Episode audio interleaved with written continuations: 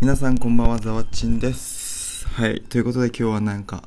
雑談というか雑談をしていきたいと思います。その名も新社会人の夢とか希望とかというね、ちょっとエモめなあいみょんが曲の題名にしそうなようなタイトルでいきたいと思います。あのーまあ、あの、先週の話なんですけど、まあ、これは先週の水曜日、就活でお世話になった、まあ、OB、大学の OB の方と話した時の話をちょっとさせていただきます。で、その OB の方と私の関係性は、まあ、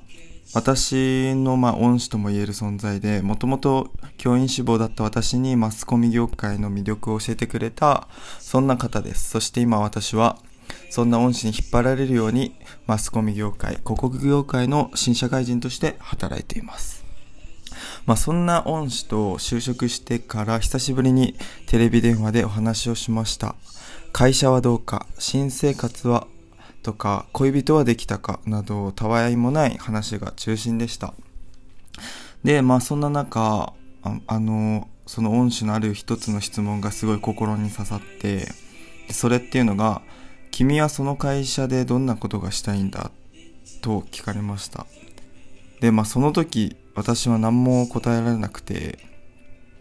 まあ入社して、まあ配属されて、その部署のその仕事、今、新人に振られる仕事をする毎日でなんか、そんなことに精一杯になっていて、もともと自分がなんでこんな、この会社に入ったんだろうとか、どんなことがしたかったんだろうみたいなことを、なんかすごい忘れてたなと思って、で、そのテレビ電話が終わった後からずっと、その、さっきの質問に答えられなかったことが、え、やばくねって思い始めて、ちょっと今、こう話してるんですけど、なんか入社する前、まあそれこそ面接、まあ就活生の時は、まあ何々がしたいとか、そういうことを言って、まあ希望があって入社したのに、入社してから、まあそれが言えないっていうことは、なんか、それだけ薄い目標だっ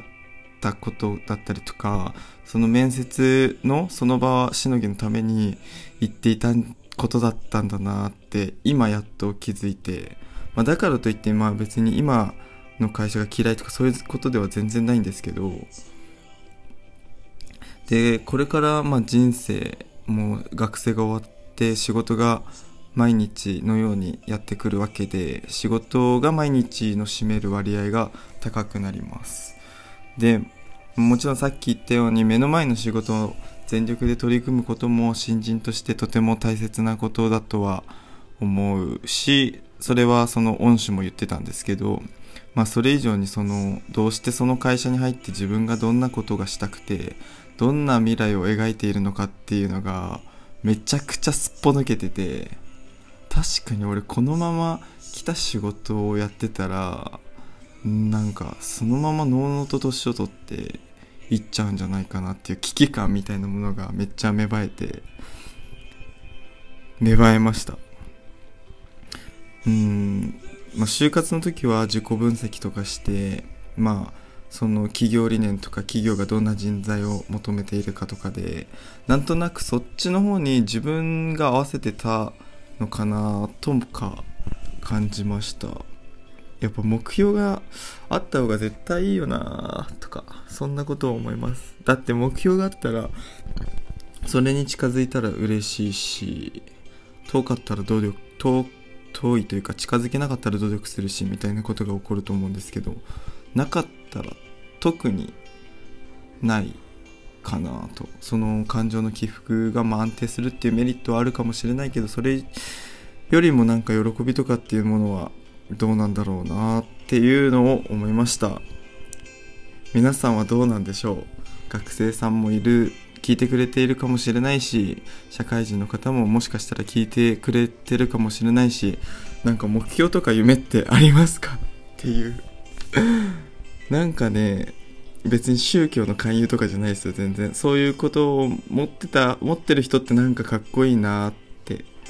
思いました。なんとなくねその英語が喋るように喋れるようになりたいとかお金持ちになりたいまあみたいなねことはあるんですけどそれがね具体的にじゃあどうしたらいいかっていうところまでできてないなと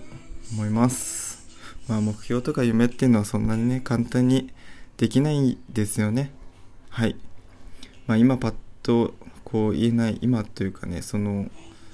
恩師から言われた質問に対して言えなかった時こうなんかなんとなく日々を淡々と生きているようなそんな気がしてちょっとね目標とか夢っていうのを意識してちょっと生きていきたいと思います。皆さん目標とか夢ありますかっていう。ちょっとどうでもいい話聞いてくれてありがとうございました。そして失敗談の寄稿もお待ちしております。えっ、ー、と何でもご相談とか感想とかでも構いません。ぜひよろしくお願いします。それでは皆さんおやすみなさい。良い明日を。またね。